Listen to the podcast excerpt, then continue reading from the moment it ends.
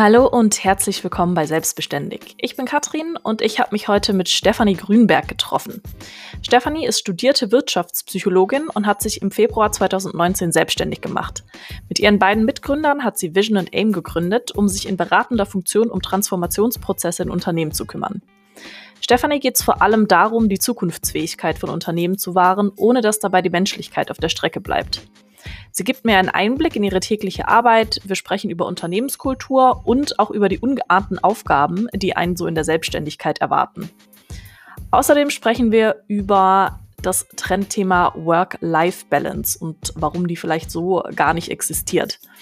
Gerade in der Selbstständigkeit empfindet Stefanie das Thema Work-Life-Balance als schwierig. Warum wir auch einige Male über Torte, Kreise und Mandalas sprechen, erfahrt ihr in der heutigen Folge. Viel Spaß! Wie schön, dass ich hier sein kann. Wir haben gerade schon fast eine Stunde oder über eine Stunde geredet äh, und haben jetzt mal entschieden, das äh, Mikrofon oder die Mikrofone anzuschalten. Ähm, erzähl doch einfach mal, was, was machst du? Ganz viel Verrücktes. Nein. Äh, ja, erstmal schön, dass du hier bist. Ich freue mich sehr, vor allem äh, jetzt nach der langen Durststrecke, die C-Punkt heißt, äh, wieder Menschen zu sehen und auch Impressionen aufnehmen zu können. Ja, wir sitzen hier in unserem Büro und ich äh, habe mit zwei ehemaligen Kollegen die Transformationsberatung Vision and Aim gegründet. Und wir haben es uns zur Aufgabe gemacht, quasi Unternehmen zukunftsfähig aufzustellen. Und äh, das ist das, was wir tun. Das heißt, wir beraten und coachen sehr viel. Und ähm, ja, ist unsere Leidenschaft. Also uns verbindet einfach diese Faszination für Change Management und ja, die Transformation von Unternehmen jeder Größe. Mhm. Wie, wie, kam die, wie kam es zu der Entscheidung, dass du gesagt hast, so ich, ich mache mich selbstständig, ich möchte nicht mehr angestellt sein? Sehr spannende Frage, langer Weg. ähm, und tatsächlich, tatsächlich auch ein sehr turbulenter Weg. Ich fange mal relativ weit vorne an und versuche es relativ schnell durchzugehen. Also ich bin in Potsdam geboren und ähm, habe in Berlin Wirtschaftspsychologie studiert, war dann in Australien und habe da äh, so klassisch eigentlich ähm, mit einem Praktikum gemacht, als Nanny gearbeitet und meine Bachelorarbeit geschrieben. Also es waren drei Dinge parallel. Und als ich wieder zurückkam, dachte ich mir so, boah, nee, Berlin, ich pack's nicht mehr. Ich habe da irgendwie, ich brauche was Neues, ich will woanders hin und habe mich dann eigentlich überall beworben, also tatsächlich auch weltweit und habe eine relativ spannende Stelle hier in München gefunden. War vorher noch nie in München und bin zum Bewerbungsgespräch her und da hat mich mein jetziger Mitgründer interviewt auf die Stelle. Und ähm, da ging es hauptsächlich um Innovation, also dass wir einen Innovationsbereich aufbauen wollten. Und dann haben wir fast vier Jahre das auch gemacht und da zusammen ähm, so eine Innovationsabteilung, ja, also eine Business Unit aufgebaut. Und dann kam das Thema Agilität noch mit hinzu und ich habe mich hauptsächlich um den Unternehmenskulturteil gekümmert, weil der für mich einfach auch auf Grundlage des Studiums super spannend war. Und dann haben wir mit meinem dritten, also dem dritten im Bunde, meinem zweiten Mitgründer quasi ähm, gesagt, so hey, das ist eigentlich tatsächlich ein Businessmodell und damit müsste man rausgehen, weil das in dem Konstrukt der Firma einfach nicht so gut funktioniert hat, weil die einen ganz anderen Schwerpunkt hatte. Und dann haben wir lange auch mit unserer Firma, ähm, mit unserer ehemaligen, quasi diskutiert, wie wir zusammen das irgendwie als Spin-off oder so machen können. Und das hat aber nicht so äh, funktioniert, weil wir einfach unterschiedliche Vorstellungen hatten. Und dann haben wir innerhalb von, ich glaube, also einem Tag einen Aufhebungsvertrag unterschrieben und gesagt, okay, dann sind wir jetzt alle raus. Und einer meiner Mitgründer hatte schon das erste Kind dann auf dem Weg und eine Wohnung gekauft. Und für mich war es eigentlich ein super leichter Schritt, weil ich bin so in diesem, okay, was ist das Schlimmste, was mir passieren kann, wenn es nicht funktioniert, ähm, Szenario gegangen und dachte so, ja, ich verliere irgendwie das Geld, was ich jetzt als Einlage in die GmbH lege. Aber sonst, ich meine, Deutschland ist halt wirklich ein, ein sehr, sehr gutes Sozialsystem. Und der Puffer, in den du fällst, ist irgendwie relativ weich. Mhm. Und äh, dann haben wir uns am nächsten Tag alle angerufen so, ja, okay, was machen wir denn jetzt? Und dann so, ja, ich glaube, wir müssen zum Arbeitsamt. Zum Arbeitsamt, warum muss ich denn zum Arbeitsamt? Wir wollen doch gründen. Und ähm, dann sind wir halt äh, wirklich zum Arbeitsamt und haben uns quasi erstmal arbeitslos gemeldet, was du ja musst. Und aufgrund des Aufhebungsvertrags äh, bist du ja dann auch erstmal drei Monate auf dich selbst gestellt. Und dann haben wir halt über die Gründungsförderung und so weiter den Businessplan geschrieben, das tatsächlich alles sehr detailliert runtergeschrieben, was wir machen wollen und wo unser Fokus ist. Und das ist jetzt zwei Jahre her. Also es ging tatsächlich dann relativ schnell. Geplant hatten wir es schon länger, dass das mhm. sinnvoll ist. War das so, ähm, als ihr den Businessplan geschrieben habt? Also war irgendwann mal Unsicherheit da, dass ihr dachtet so, oh Scheiße, was machen wir hier eigentlich? Wie kann das funktionieren? Warum? Warum haben wir gekündigt? Warum haben wir das aufgegeben? Mm, nee. Nee. Ich muss sagen, also für mich, ich finde Gründen persönlich immer als absolute, es ist wie eine Achterbahnfahrt. Mhm. Ne? Es ist so, okay, es geht richtig steil nach oben. Äh, wir müssen mehr Mitarbeiter einstellen. Wir brauchen mehr Kapazität. Wir können die Projekte, die wir irgendwie an Land ziehen, gerade nicht ableisten. Und am nächsten Tag wachst du auf und denkst dir so, ach so, okay, da ist der Abgrund, das geht jetzt doch schneller wieder runter als gedacht.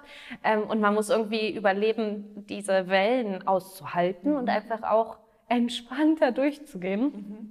Und ähm, die Entscheidung aber, äh, wir versuchen das und wir glauben an dieses Konstrukt, erstens, was wir drei bilden, aber auch an die Idee, wie wir unser Unternehmen führen wollen. Mhm. Ähm, daran haben wir tatsächlich nie gezweifelt. Also ich wir hatten, ich meine, die beiden waren quasi ja vorher ähm, auch meine Chefs, also die hatten natürlich auch noch eine, ich war Projektleitung, sie waren Teamleiter.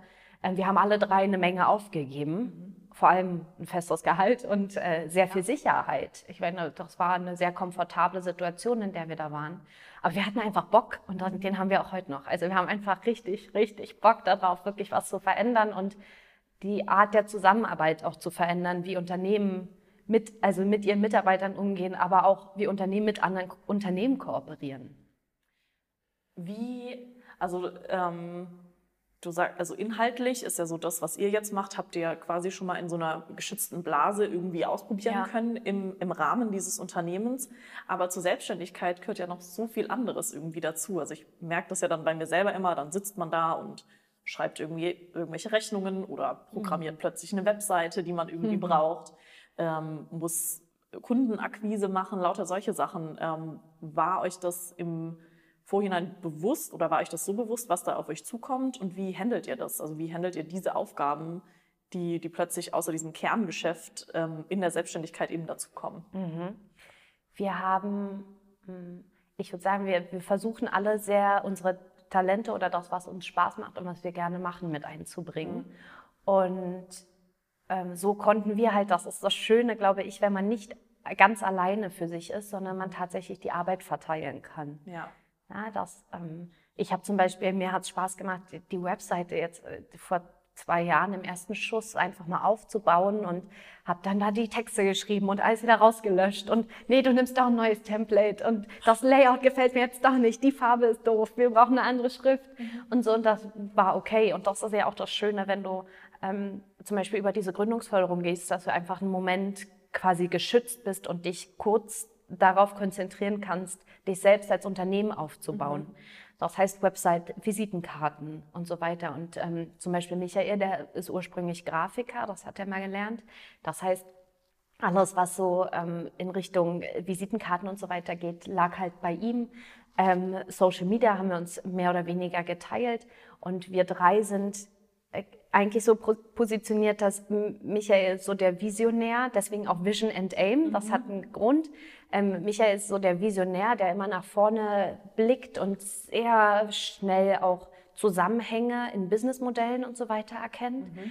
Ähm, ich bin quasi das Unzeichen, weil ich so die die menschliche Komponente bin, also die, die es zusammenbringt. Und Andreas ist das Aim, also die tatsächliche Umsetzung. Mhm.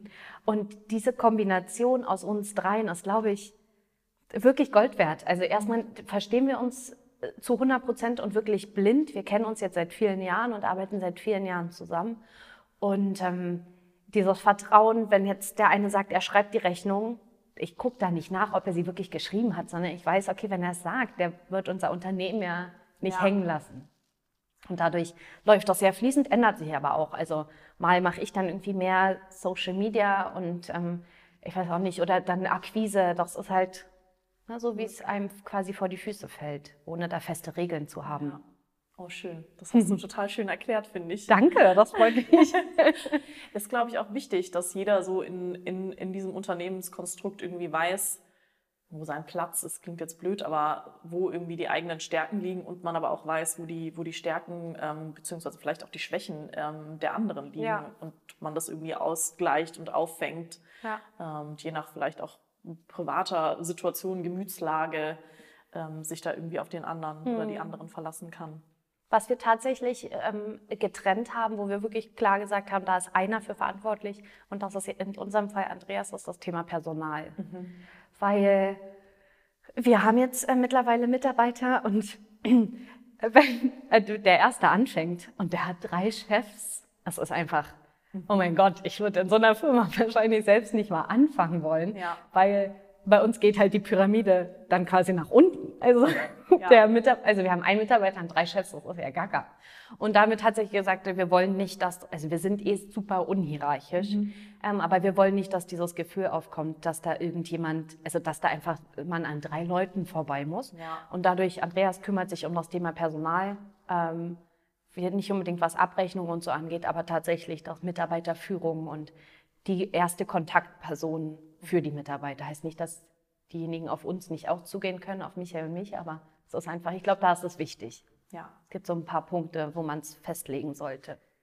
Da geht es ja auch wieder um, also das ist, hat ja auch wieder mit dem Thema Menschlichkeit zu tun, was du irgendwie vorhin schon mal angesprochen ja. hast und was du auch ähm, im Vorhinein ähm, geschrieben hast, und damit die Zuhörer vielleicht mal wissen, ähm, wie ich diese Podcasts irgendwie strukturiere oder mhm. aufbaue, ist, dass ich mein, äh, meinem Gegenüber vorher immer so einen kurzen Fragebogen zuschicke, damit ich mir irgendwie so überlegen kann, in welche Richtung kann das gehen. Aber ansonsten ähm, habe ich dir ja auch vorher gesagt, ich, ich stelle die Fragen eigentlich immer so, wie sie kommen.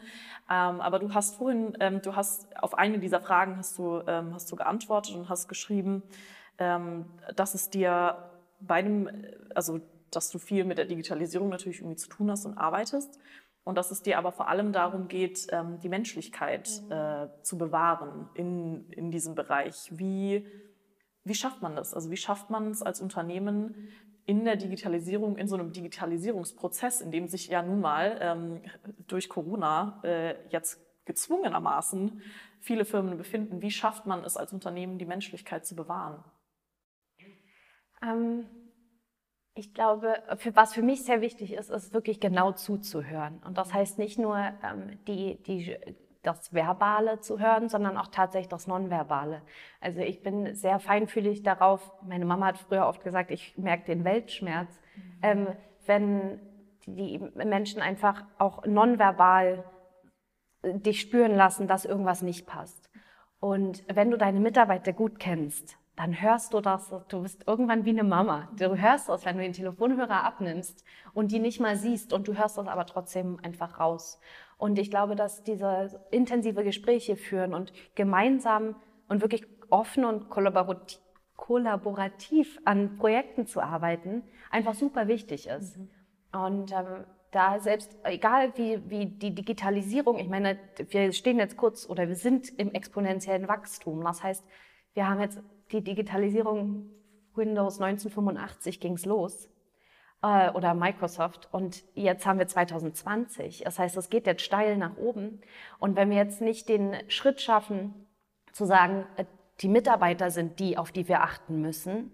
Und denen müssen wir alle Tools an die Hand geben, damit sie sich weiterentwickeln können und damit sie ihre Persönlichkeit gemeinsam mit den digitalen Medien voranbringen können.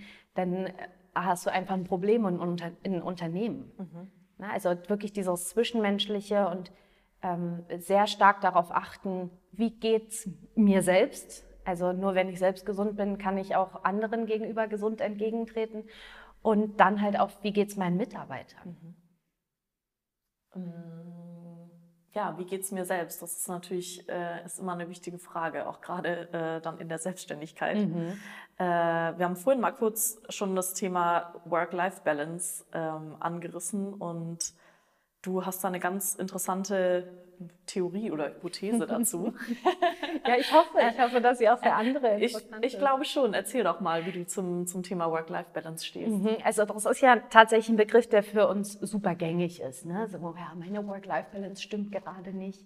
Und ähm, in Vorbereitung auch auf den äh, Podcast ist mir etwas wieder eingefallen, was mein ähm, Arbeitspsychologie-Professor damals in der Uni gesagt hat, nämlich, dass es die Work-Life-Balance nicht gibt. Es gibt halt, also wir stellen uns Work-Life-Balance ja immer wie auf so einem ähm, wie auf so einer Wippe vor, ne, wo auf der einen Seite Arbeit und auf der anderen Seite Leben steht. Und eigentlich gibt's wirklich nur die Life Balance. Mhm. Also wie ist mein Leben strukturiert und wie gehe ich damit um? Und wie mir das kam, war, gerade wenn man Mitarbeiter hat, ist man ja eher dazu geneigt äh, zu sagen, es ist 9 Uhr, ich fange jetzt an zu arbeiten, weil meine Mitarbeiter sind wahrscheinlich auch schon irgendwie online. Und äh, wenn ich mir aber für mich persönlich die Zeit nehme und sage, okay, mir tut's sehr, sehr gut, äh, in der Früh irgendwie nochmal Yoga zu machen und äh, mich selbst ähm, zu setteln und eine Runde zu meditieren, um dann fit für den Job zu sein, den ich mache oder die Aufgaben, die ich vor mir habe, ist es dann Arbeit oder ist es Leben? Mhm. Wenn ich ähm, einen Podcast höre und dabei meine Küche putze, weil wir sind halt im Homeoffice, und ich mich zum Beispiel auch auf den Podcast jetzt mit dir einfach vorbereite. Ist es Arbeit oder ist es Leben? Man kann es nicht trennen. Mhm. Und ich glaube, wenn man das gerade als Selbstständiger für sich selbst akzeptiert, ähm, kommt man halt auch nicht in, dieses, in diesen Strudel, dass man sagt, oh Gott, ich arbeite total viel und ich arbeite zwölf Stunden am Tag und bin super erschöpft, mhm.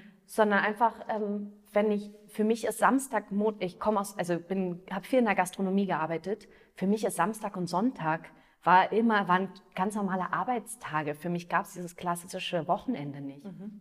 Und wenn ich jetzt sage, ich möchte am Samstag ein Buch lesen über Personal Branding, ist es dann Arbeit oder ist es Leben? Von daher diese Lebensbalance zu finden, ist eigentlich, glaube ich, das Entscheidende für eine Selbstbeständigkeit. Mhm. Ne? Und dass man wirklich ähm, ja lang auch gesund bleiben kann. Mhm. Ja, ich glaube, dass das, das kommt natürlich, also diese Übergänge sind, glaube ich, gerade in der Selbstständigkeit mhm. einfach immer fließender. Und wenn man sich, also so wie du jetzt auch genau. über, über deinen Job und deine Aufgaben sprichst, bist du einfach total leidenschaftlich irgendwie dabei und dich interessiert das ja auch persönlich. Also dich, dich interessiert, was du machst und dich interessiert ja auch ähm, irgendwie die eigene Weiterbildung. Und so ist das also bei mir auch, dass, dass ich oft Sachen lese, die irgendwie lese oder irgendwie anders konsumiere, ja. die äh, nachher für meinen, für meinen Job und meine Aufgaben irgendwie relevant sind. Aber wie du sagst, was ist, wie, wo, wo findet diese, man kann diese Trennung, glaube ich, gar ja. nicht mehr so richtig schaffen zwischen, zwischen Arbeit und, und, und Leben. Mhm. Ähm. Aber findest du auch, dass das einfach sehr entspannend wirkt, wenn man das akzeptiert? Mhm. Ja. ja, das stimmt. Also es wirkt für mich gerade jetzt, also äh, ist total stark, was du gerade gesagt hast, finde ich. Ähm, auch dieses, dieses Stundenrechnen, mhm. so, ich arbeite irgendwie zwölf Stunden ja. am Tag oder ähm, bei mir ist es tatsächlich manchmal, dass ich so am Ende des Monats auf meine abgerechneten Stunden, sage ich jetzt mhm. mal in Anführungszeichen, schaue und denke so, oh, ich habe irgendwie gar nicht so viel, also ich arbeite gar nicht so viel und andere Leute irgendwie machen diese, machen 60 Stunden Wochen und warum ist das bei mir so wenig und irgendwie kriege ich trotzdem nichts gebacken. Ähm, und dann denke ich mir so, nee, das stimmt aber nicht. Also das ist ähm, interessant oder gut, dass du das jetzt gerade nochmal gesagt hast. Das ist für mich ähm, vielleicht auch nochmal, also diese, diese andere, diese Stunden, die ich halt jetzt nicht einem Kunden irgendwie anrechne, die sitze ich ja nicht da und irgendwie drehe Däumchen ja. oder ähm, schaue Serien, sondern ich verbringe die meiner Meinung nach schon ähm, relativ sinnvoll mit, mit anderen Dingen, also mit, dem, mit dem Thema Weiterbildung oder mhm. ähm, persönliche Entwicklung. Das ist irgendwie gerade so ein Thema, mit dem ich mich viel auseinandersetze. Oder auch Thema Unternehmenskultur. Es gibt einfach so viele Sachen, die ich unheimlich spannend finde. Und, ähm, oder auch das Thema Digitalisierung und wie, ja, wie natürlich ähm, ich zum Beispiel äh, auch schon mit dem Thema Digitalisierung und digitales Zusammenarbeiten ja. ähm, mittlerweile umgehe und aber merke, dass das bei anderen einfach noch gar nicht angekommen ist. Also gerade wenn es dann irgendwie auch um, um so kollaborative Tools oder sowas geht, Zoom ist schon, also ist irgendwie total der alte Hut für mich und Asana also mhm. mache ich auch schon seit vor Corona und es gibt so viele Menschen, die vielleicht jetzt auch gerade zuhören und denken so, hä, Asana, was ja. ist das? Slack, Miro, keine Ahnung. Ja. Ähm, und Ja, da ist auch nochmal eine Frage an dich. Also merkt ihr, die ihr euch jetzt ja auch schon seit vor Corona mhm. mit dem Thema Digitalisierung auseinandersetzt, merkt ihr, dass da jetzt, dass da jetzt gerade noch viel, viel mehr passiert? Also auf, auf, auf Kundenseite ist da jetzt ein, ein höheres Interesse da, ähm, irgendwie die Schritte äh, in Richtung Digitalisierung und digitales Arbeiten ähm, zu wagen? Mhm. Definitiv. Also ich mhm. finde, äh, der, auch wenn es äh, schlechte Voraussetzungen sind, aber Corona hat gerade Deutschland einfach so einen Digitalisierungsboost gegeben. Mhm. Die Herausforderung jetzt, und da kommen wir wieder zum Thema Menschlichkeit, ist halt mit Empathie den Leuten gegenüberzutreten und halt nicht ähm, als noch sehr junger Mensch darüber zu lächeln, dass jemand ähm, mit, ich weiß nicht, 50, 60 äh, die Systeme nicht bedienen kann, sondern sich die Zeit zu nehmen und zu sagen, okay, pass auf, wir setzen uns jetzt hin, wenn du eine Frage hast, ruf mich einfach an. Mhm. Meine Oma ist 84, die benutzt WhatsApp und schickt mir Emoticons wie eine Zwölfjährige, also meine Nichte ist äh, neun und die benutzen ihr Telefon echt gleich stark.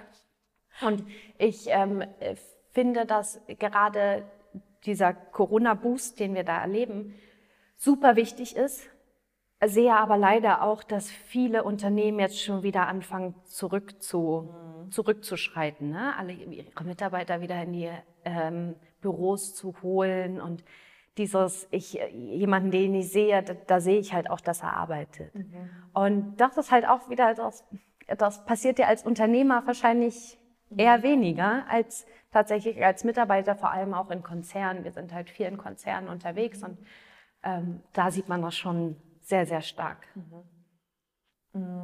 Ich, ja, ich finde gerade beim The Thema Digitalisierung, ich finde, das hat schon auch viel mit ähm, Diversität dann äh, am Ende zu tun. Mhm. Ähm, und Diversität in dem Fall, in dem Sinne, dass einfach auch die ältere und die jüngere Generation irgendwie zusammenkommt.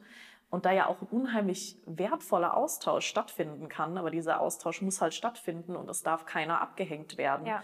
Und vielleicht ist das aber auch so ein bisschen die Schwierigkeit, wenn diese ältere Generation halt nicht, ähm, nicht richtig klarkommt äh, im Homeoffice und mit diesen ganzen mhm. digitalen Anforderungen, die da auf sie zukommen, dann ist es ja auch äh, klar, dass die sich ähm, vielleicht auch auf sind ja dann vielleicht auch oft die ältere Generation, die da irgendwie in der Führungsebene sitzt, dass wenn die sich selbst nicht so wohlfühlen, dass sie dann lieber sich und ihre Mitarbeiter irgendwie halt doch wieder ähm, zusammenholen, ja. ähm, um ja, um sich da selbst irgendwie wohler zu fühlen. Aber wenn es dann eine jüngere Generation gibt, die es irgendwie schafft, da mit einer gewissen Empathie dieser anderen Generation, von der sie ja auch sehr viel lernen kann mhm. an Erfahrungsschatz und so, dass die sich da irgendwie zusammenfinden und dieser Austausch stattfinden kann, dann kann das Ganze digital, glaube ich, auch funktionieren. Mhm. Was ich ähm, auch finde, was Corona quasi gebracht hat, ist einmal dieses, dieser Punkt Entschleunigung. Ne? Mhm. Das auf einmal war alles irgendwie auf einem Nulllevel. Mhm.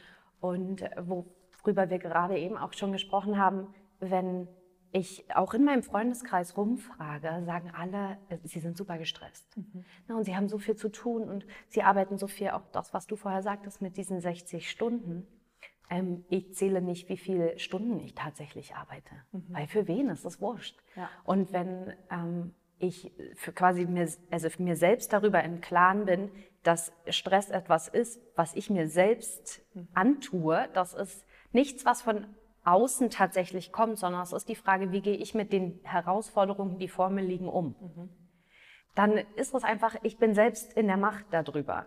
Und ich habe zum Beispiel eine Freundin, die sagt eigentlich nie, die hatten wirklich, die hat einen toughen Job. Und die sagt aber nie, dass sie irgendwie Stress hat. Mhm. Und letztens habe ich sie gefragt, so Mensch, wie geht's? Und sie sagt, du, ganz ehrlich, ich habe zurzeit echt richtig, richtig viel Arbeit.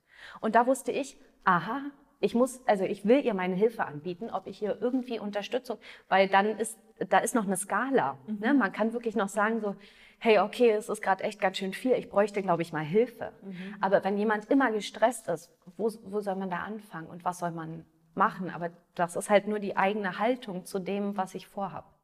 Ja, ich glaube, das ist, ist so dieses Bewusstsein aber erstmal ja. dafür, das muss in den Menschen irgendwie erstmal passieren. Ne? Mhm. Also, dass mhm. das, dass das Bewusstsein dafür einfach da ist. Ähm, so, okay, so, so, da ist irgendwie mein Level und ähm, ja, und was bedeutet Stress überhaupt mhm. und wie kann ich das vielleicht auch mit relativ einfachen Mitteln äh, dem irgendwie entgegenwirken. Also mhm. ich hatte am früher, als ich für den, für den Gesundheitsdienstleister gearbeitet habe, gab es so eine, so eine Stresswaage, haben wir das genannt. Mhm. Ähm, also haben wir auf der einen Seite immer auch die Mitarbeiter gefragt, so was sind denn deine Ressourcen und was sind die Stressoren? Also, mhm. Und das war ganz, ganz wichtig, den Menschen erstmal bewusst zu machen, okay, von welchen Sachen lasse ich mich überhaupt stressen? Einfach, dass man auf diese Waagschale zu legen ja. und diese Sachen irgendwie auszusprechen und anzusprechen. Und dann aber auf der anderen Seite, wo sind meine Ressourcen? Also was sind Dinge, ähm, die mir irgendwie gut tun und, und die mich stärken? Weil dann kann man, also dann glaube ich, kann man einfacher sehen und versuchen, irgendwie auszubalancieren. Voll. Das ist ein sehr, sehr schönes Tool. Ja. ja. Ich habe ähm, mir im Vorfeld auch überlegt, ob ich nicht auch eins in der Hinterhand habe, womit mhm. vielleicht auch die Zuhörer einfach äh, sehr viel anfangen können. Und ich versuche es mal ganz einfach zu erklären, weil es für mich tatsächlich sehr sinnvoll ist. Mhm. Und zwar, wenn man sich ein Stück Papier nimmt und da einfach einen Kreis drauf malt und dann vier Tortenstücke mhm. unterteilt. Und wir schreiben in das erste Tortenstück Beruf, in das zweite Sozial, in das dritte Körper und in das vierte Sinn. Mhm. Und ich male jetzt quasi vom Mittelpunkt aus diese Tortenstücke aus und schaue mir mal an, okay, auf welcher Skala, also wie weit bin ich denn? Wie zufrieden bin ich mit, weiß ich nicht, meinem Sinn? Also was macht mein Leben für einen Sinn? Was macht mein Beruf auch für einen Sinn? Wie gut sind meine sozialen Kontakte? Wie viel Kraft und Zeit gebe ich in meinen Körper? Ähm, wie funktioniert mein Beruf für mich? Erfüllt mich das? Ist es zu viel? Ist es zu wenig? Und sich dieses ähm, diesen Kreis einfach mal auszumalen und dann individuell zu gucken, okay, immer mit dem Gedanken im Hintergrund, ein Rad funktioniert nur, wenn alle Speichen gleich lang sind mhm. und es einen runden Kreis ergibt. Das heißt, wenn ich irgendwo einfach ein Defizit habe, wenn ich merke, okay, für meinen Körper tue ich eigentlich nicht das, was für mich gut wäre und was ich mir wünschen würde, mhm. dann die Frage zu stellen, okay, was kann ich dafür tun? Mhm. Ja? Beim Beruf das Gleiche. Was kann ich dafür leisten, dass ich einfach mehr Selbsterfüllung erfahre und mir der Job wieder mehr Spaß macht. Nicht, was kann mein Chef für mich machen oder wer hätte mir hier besser und mehr Unterstützung geben sollen oder meine Freunde rufen mich nicht an und deswegen haben wir keinen Kontakt und deswegen geht's mir jetzt schlecht. Also nicht die Schuld bei wem anders suchen, sondern wirklich die Frage, okay, was kann ich tun? Mhm. Und diesen, diese Skala dann eigentlich für sich ausbauen und auch immer mal wieder reflektieren und nach drei Monaten das Blatt nochmal rausnehmen und sich überlegen, okay, wo hat sich was verändert? Mhm. Ich glaube, das ist ein wirklich super Tooling, um sich darüber bewusst zu werden, wo sind denn Potenziale und wo kann ich tatsächlich mhm. noch mehr auch rausholen, sodass ich als Mensch einfach zufriedener mhm. werde. Das ist total schön. Es ist lustig. Ich, ähm, wie ich gerade irgendwie schon angedeutet habe, beschäftige mich auch ähm, gerade damit, bin gerade selbst in so einer Sinnsuche, in so einer mhm. Purpose-Suche und wir haben ein sehr ähnliches, ähm, also auch so ein Rad gemacht, das hatte aber mehrere Tortenstücke. Das hatte, mhm. also da waren einfach diese, ähm, diese Viertel nochmal in kleinere, ähm, kleinere Teile unterteilt. Ich ähm, werde das mal, werd mal deins, äh, ja. deins vorschlagen und, oder äh, als, als Post teilen. Ähm, und, und das, was ich gemacht habe, auch. Das also war für mich total spannend, das für ja. mich selbst einfach mal aufzumalen und dann irgendwie zu sehen, so, okay, wo, wo fehlt es gerade mhm. und, ähm, und wo, wo kann oder muss ich jetzt irgendwie was tun. Ja. Äh, ja. ja, der ganze Kreis bedeutet dann eigentlich die Identität. Mhm. Ja, man kennt es auch, also die Psychologen kennen das, ähm, das auch als ein Hausmodell, ne, mhm. wo die vier Säulen quasi, die das der, der Bausteine sind, mhm. wie ich sie jetzt im Kreis ähm, gesagt habe. Und dann ist das Dach drüber quasi die Identität. Mhm. Und wenn viele Säulen halt ins Schwanken geraten, also ich den Job verliere, ich weiß nicht, vielleicht jemand aus meinem Umfeld ähm, wegbricht, mhm. ähm, ich gesundheitlich angeschlagen bin, dann läuft es halt oft auch in psychische mhm. ähm, Disbalancen. Ja. Mhm. Was machst du persönlich, um, um, um die Balance zu halten? Für mich war schon immer ähm, Natur sehr, sehr wichtig. Mhm. Also ich bin jahrelang geritten und bin auch auf äh, vielen Turnieren gewesen. Und ähm, jetzt hier in äh, München bin ich halt wirklich super gern draußen und sei es eine halbe Stunde äh, zwischen zwei Terminen, ähm, einfach schnell für einen für einen ja, schnellen Lauf oder äh, um, zum Spazierengehen. Ich ähm, habe eine, eine, große Freude an Yoga und Meditation gefunden und Meditation wird ja derzeit einfach auch super gehypt, mhm. ähm, was ich gut finde, weil es tatsächlich sehr, sehr sinnvoll ist für unser Gehirn. Ja, ich hole ganz kurz aus. Und zwar, wir haben ja Millionen von Neuronen im Kopf, die permanent elektrische Impulse weiterleiten. Und ähm, wenn wir meditieren, schaffen wir es, in den gleichen Effekt zu kommen wie kurz vor dem Einschlafen. Das heißt, wir haben die Alpha-Wellen, die auf einmal wesentlich ja, langsamer quasi laufen. Das heißt, nicht unbedingt langsamer, aber wir, äh, der Körper ist eigentlich in einem absoluten Ruhezustand und der Geist ist hellwach. Mhm. Und wir kennen das, manchmal kommen einem halt wirklich super Ideen so vom Einschlafen oder morgens unter der Dusche, weil es so ein Automatismus ist. Man ist noch nicht ganz wach, aber irgendwie ist der Kopf doch wach. Und das schaffen wir durch Meditation. Und ähm, ich habe oft auch mit Freundinnen oder Freunden das Gespräch und dann so, ja, meditieren. Ich äh, denke immer an irgendwas anderes und mir fällt dann wieder was ein. Passiert mir auch. Mhm. Also passiert mir auch jedes Mal und das ist auch total normal. Also es gibt nicht die perfekte Meditation, wahrscheinlich schon, also wenn man es jahrelang macht, aber erstmal ist es halt wichtig, wirklich sich einfach mal fünf Minuten auf den Hintern zu setzen, die Augen zuzumachen und einfach wirklich nur versuchen zu atmen. Mhm. Und wenn Gedanken kommen und gehen, fein, dann das passt. Ja. Also das ist was, was für mich super sinnvoll ist. Ähm, ganz viele Antworten, ich, ich mache mich mal blank jetzt quasi, ganz viele Antworten auf solche Fragen, so, oh ja, ich treffe mich dann mit Freunden und Familie und so weiter. Und ähm, um einfach Energie zu ziehen.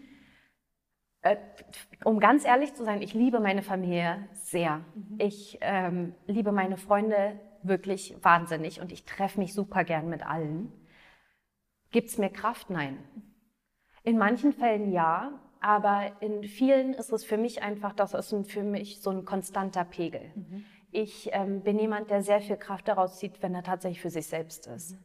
Also wenn ich ähm, alleine auf der Couch liege und ein Buch lese, wenn ich irgendwie auch mal alleine eine Runde spazieren gehe, das ist für mich was, was meine Tanks einfach füllt, was meinen Energietank ja, voll werden lässt und nicht ähm, einfach auf dem gleichen Pegel bleibt. Mhm. Ja, also da gibt es ja auch dieses Batteriebild, was man nehmen kann und sich überlegen, okay, was füllt diese Batterie, was lässt es quasi auf dem Pegel bleiben und was zieht Energie. Mhm. Und für mich, ich habe lange gebraucht, um das für mich selbst zu akzeptieren, dass halt Freunde und Familie nicht was sind, was mir super viel Kraft gibt. Also die geben mir Kraft, das ist gar nicht ähm, misszuverstehen, aber das ist jetzt nichts ist, wo ich wirklich voller Energie wieder rausgehe. Mhm. Kann ich total gut nachvollziehen. Ja, ich glaube, ich, glaube, ich habe das zum ersten Mal so wirklich jemandem erzählt und dadurch ist schön, wenn du das äh, ähnlich als du gerade gesprochen hast und gesagt hast, so das für dich selber, genau die gleichen Worte hatte ich auch im Kopf. So dieses für sich selber das dann zu akzeptieren. Das, das, das ist mhm. gerade, glaube ich, als eine Person, also ich würde mich zumindest, und ich glaube, die meisten Menschen würden mich als extrovertiert beschreiben. Und so bin ich auch meistens. Aber ich brauche auch einfach, ich sage immer, meine Me-Time. Und mhm. das dann auch ähm, dem Gegenüber, also seinem Partner zum Beispiel, zu vermitteln, zu sagen, so, ich, ich brauche einfach mal ein paar Stunden jetzt für mich. Ähm, ich, ich gehe jetzt mal spazieren, bitte alleine oder ja, ähm, nee, ich möchte jetzt nicht irgendwie mit dir spazieren gehen, sondern ich setze mich jetzt hin und ähm, lese irgendwie einfach für mich oder ähm, mal mein Mandala aus ich, ich mal tatsächlich total gerne aus. Das ist ja auch irgendwie so ein, so ein kleiner Trend äh, geworden. Immer mal wieder findet man, oder immer öfter findet man diese Malbücher für Erwachsene und so. Aber ich finde das wirklich total entspannend, wenn ich da sitze und einfach nur anmalen kann. Ähm, aber das dann für sich selber auch zu akzeptieren und sich das auch einzugestehen und auch einzufordern. Ich glaube, das ist, ähm, ist für viele nicht so einfach. Voll. Und da sind wir aber dann wieder bei dem Punkt irgendwie Bewusstsein mhm. schaffen. Mhm. Also, dass man ja erstmal da ankommen muss, das für sich zu finden als, als Kraftquelle. Und es ist ja auch nicht bei allen so. Also es ist lustig, dass wir da anscheinend so ähnlich ticken, weil ich mhm. hätte dich jetzt auch eher als jemanden, der extrovertiert ist, beschrieben. Voll, voll. Ähm, aber du scheinst auch die, ähm, die Energie dann aus dem, die wirkliche, tatsächliche Kraft und Energie aus dem Alleinsein zu ziehen. Und nochmal zurück zum Thema Meditation. Ähm, da hat Mechthild, ähm, mein zweites Podcast-Interview mhm. und meine Kundin auch was ganz Interessantes. Ich glaube, im Podcast hat sie es auch gesagt, ähm, dass Meditation äh, auch einfach Training ist. Also es ja. ist so, wie man Sport macht, um zu trainieren, muss man auch Meditation, muss man nicht, aber mhm. wenn man möchte und darin in Anführungszeichen, sage ich jetzt mal, besser werden möchte, dann muss man das üben. Ähm, das kommt nicht einfach so, also man setzt sich nicht da einfach hin, diese fünf Minuten, so wie du auch sagst, und hat dann keine, also hat dann keine Gedanken, mhm. sondern natürlich kommen die. Und man wird dann vielleicht immer besser und dann schafft man das nächste Mal vielleicht auch zehn Minuten ähm, oder vielleicht auch 15, ohne dass man denkt, es ist jetzt eine Ewigkeit vergangen. Aber es ist, Meditation ist, muss man trainieren, es ist Training. Voll, ja. voll. Und ja, auch diesen, das Gehirn quasi in diesen Ruhezustand erstmal zu bringen. Ne? Mhm. Also ich äh, schaffe es nicht, nicht an also irgendwas zu denken. Keine Chance. Also bei mir ist meistens dann irgendwie so, was, äh, was gibt es dann heute Abend zum Essen und was muss ich noch einkaufen. und jetzt juckt mein Zeh. das stimmt. Ja. Was ich halt versuche, was mir sehr gut ähm, geholfen hat, ist, ich glaube, in Südafrika hatte was eine beschrieben. Da war, war ich auch äh, mit einer Freundin unterwegs durch die äh, Landschaft und wir haben überall, wo wir konnten, irgendwie Yoga gemacht. Und das war super schön, weil uns wirklich die Affen beim Yoga machen zugeguckt haben. So und dann über, unterm Baldarin kamen die raus und haben dann mitten im Dschungel so uns angeguckt. Das war phänomenal. Und ähm, da hat eine gesagt, so, wenn du bei der Meditation versuch einfach mal in dich selbst zu gucken und überleg dir, welche Farbe habe ich gerade. Mhm. Und das geht so in diese Chakra-Richtung. Mhm. Also wie würde mein Bauch denn jetzt gerade aussehen? Ne? Mhm. Und welche Farbe hat meine Lunge gerade? Mhm.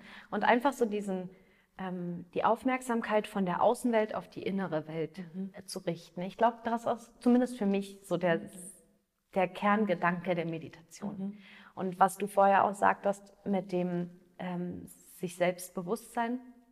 Bei uns in der Uni hieß es auch immer, Selbstbewusstsein mhm. heißt sich selbstbewusst sein. Ja. Und zu akzeptieren, wer ich bin und dass ich ähm, einfach ein Individuum bin, was seine eigenen Bedürfnisse hat.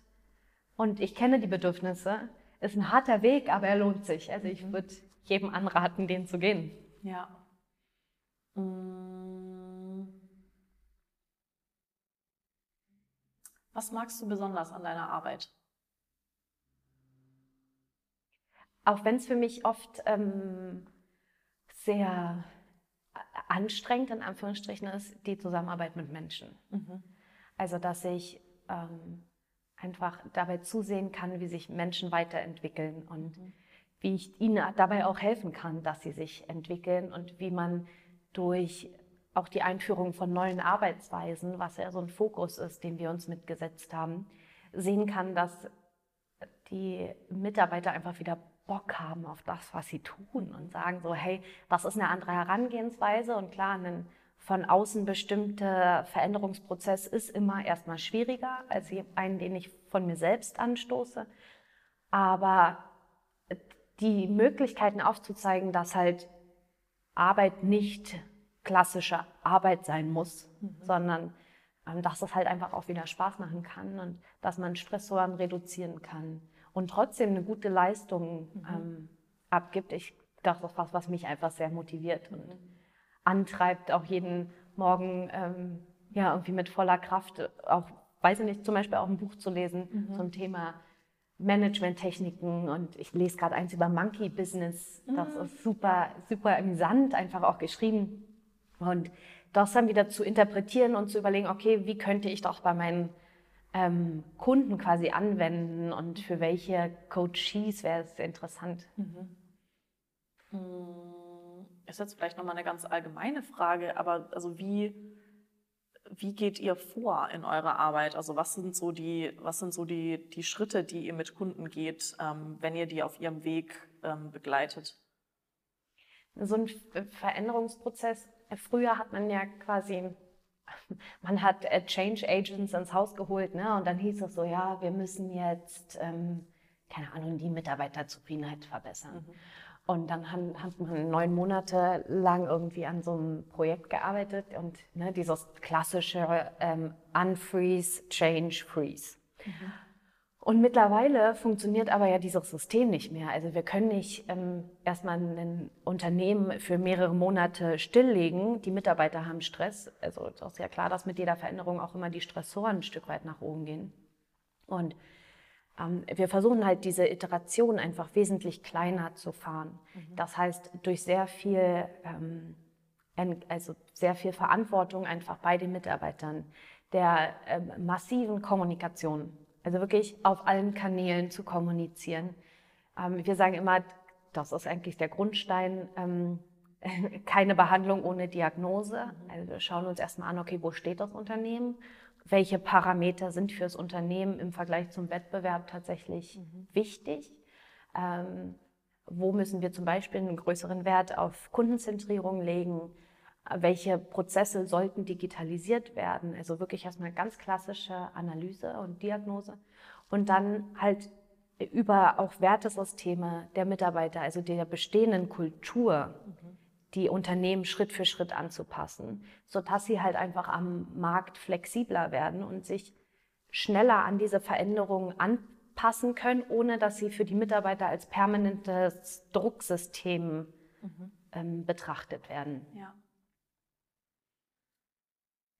Nochmal eine Frage. Ähm Unternehmenskultur hast du gerade gesagt. Mhm. Da klingeln bei mir irgendwie immer die Ohren, weil, wie gesagt, finde ich irgendwie auch ein spannendes Thema. Habe ich äh, letzte Woche auch mit oder vorletzte Woche äh, mit Fabian von Recap äh, drüber gesprochen, die ja auch gerade einfach wachsen.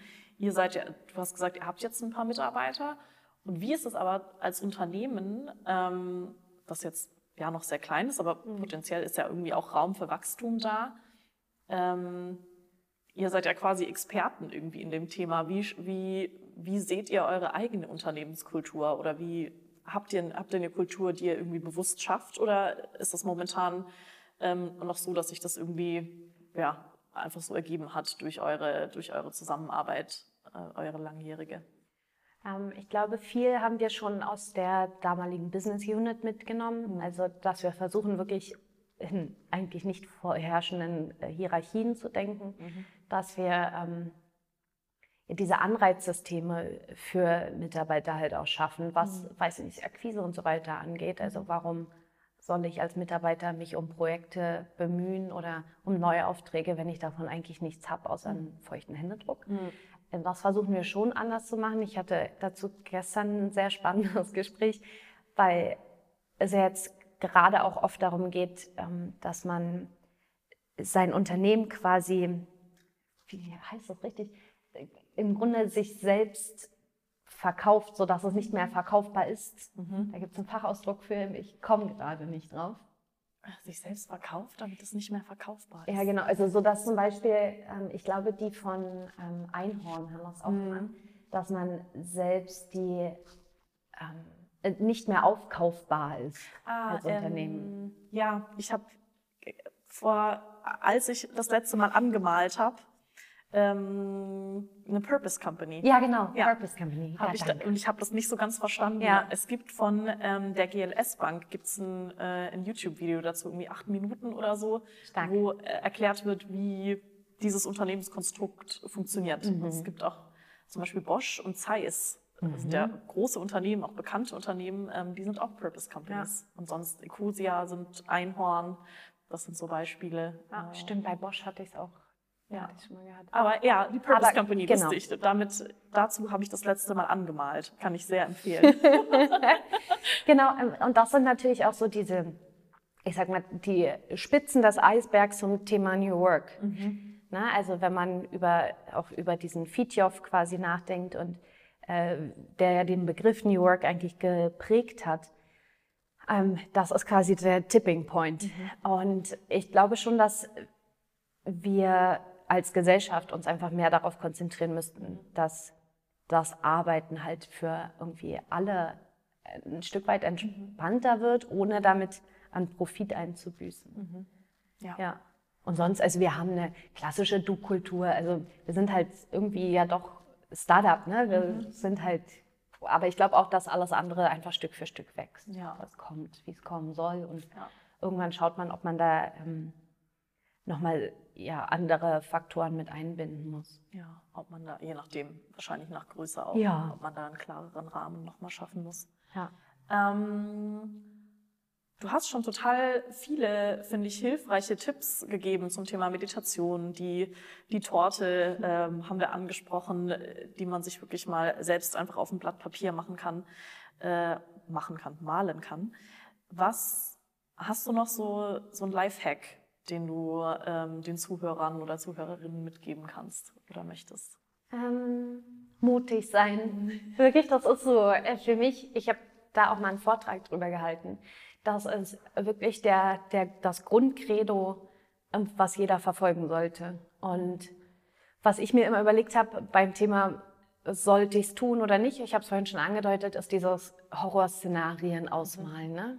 Also was ist das Schlimmste, was passieren kann? Mhm. Und ähm, ich finde vor allem äh, als äh, Gründerin, was ja tatsächlich auch nicht so, äh, ich verstehe es nicht, aber nicht so prozentual gut vertreten ist, mhm. ähm, einfach auch diese, wir haben ja oft die Angst vor diesem Hochstapler-Syndrom, ne? also dass wir denken so, oh Gott, ich weiß gar nicht, was ich hier tue und warum, wie kann ich das überhaupt und warum fragen mich Leute, ob ich das kann und irgendwie funktioniert es dann doch. Aber mhm. wenn die alle wüssten, dass ich es eigentlich gar nicht kann, dann wäre es ganz furchtbar. Und ähm, da einfach drüber zu stehen und zu sagen, es gibt genug andere Menschen, die mhm. so tun, als würden sie Dinge können, die sie nicht können. Ja. Und ähm, einfach zu sagen, okay, ich versuche das jetzt, mhm. weil was soll denn passieren? Also was soll passieren? Ja. Das Kissen ist einfach super weich, von daher mutig sein, egal in welchen Lebenslagen. Mhm. Ich meine, ich bin, mein Reitlehrer hat damals mir gesagt, und der ist tatsächlich Olympia mitgeritten, also der war wirklich gut, Helmut. Ähm, äh, wer noch nie den Sand geküsst, der kein richtiger Reiter ist. Mhm. Und das ist so. Also auch wer nicht hinfällt, der, der ist, der saß halt auch noch nie drauf. Das ist so. Und äh, das ist tatsächlich ein Spruch, der mich sehr oft, sehr mhm. oft begleitet. Ja. Schön. Ja. Und das Netzwerk wenn ich das noch hinzufügen darf. Mhm, ja, ähm, meine Mama ist halt auch, oder meine Eltern ähm, hatten früher auch ein Unternehmen und äh, im Osten haben sowieso alle gearbeitet. Ne? Mhm. Das war ganz gängig. Äh, also ich kenne zum Beispiel auch nicht, dass Frauen dort nicht gearbeitet haben. Also dass wirklich ähm, Mamas zu Hause saßen. Das gab es halt bei uns einfach nicht. Und ähm, da dieses Netzwerk zu nutzen, egal was man vor sich hat und drüber nachzudenken, okay, wer kann mir da helfen und wen kann ich einfach mal fragen. Also ja. Netzwerk, Mut, Mhm. Und hinfallen gehört dazu. Sind es gleich drei? Das ist doch gut. Ja, ich hoffe. Je mehr, desto besser. Vielen, vielen Dank, Stefanie. Ich finde es total schön. schön. Apropos Netzwerk, wir haben uns ja auch so irgendwie gefunden. Genau. Ähm, LinkedIn sei Dank. Ja, ja, tatsächlich. Und dann ja, vielleicht auch einfach den, ich, ich habe dein Profil angeschaut und dachte so, oh, Gründerin, total spannend, hört sich total spannend an, was ihr macht als Firma. Und dann habe ich auch gedacht, ja, ich frage jetzt einfach mal, ob die Stefanie nicht Lust hätte. Ja, mega. Ich habe mich sehr gefreut. Also auch für alle, ähm, die vielleicht zuhören, Interesse haben, ihr könnt mich gerne kontaktieren und äh, Kontakt aufnehmen. Ich würde mich freuen. Natürlich auch, wenn ihr irgendwie Feedback habt zu dem, was ich jetzt die letzten Minuten hier erzählt habe.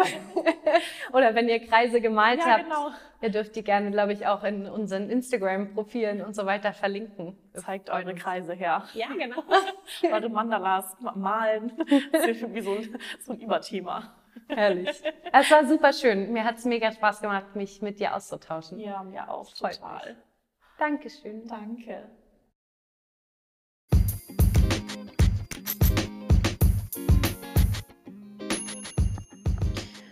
Vielen, vielen, vielen Dank fürs Zuhören. Ich hoffe, die Folge hat euch gefallen. Wenn sie euch gefallen hat, dann folgt doch gerne selbstbeständig, ähm, ladet euch die Folgen runter. Wenn ihr selbstbeständig folgt, zum Beispiel auf Spotify, dann ähm, ja, werdet ihr auch immer benachrichtigt, wenn es eine neue Folge gibt. Das ist so circa jede zweite Woche der Fall. Ihr könnt mir auch folgen auf Instagram, da mache ich immer mal wieder ganz spannende Sachen. Ähm, ja, hinterlasst mir doch auch gerne ähm, Feedback, äh, positiv, negativ. Ähm, ich höre mir das alles gerne an, nehme da gerne Tipps entgegen. Ich stehe noch ganz am Anfang, also empfehlt mich auch gerne weiter. Ich freue mich darüber und ähm, dann bis zur nächsten Folge.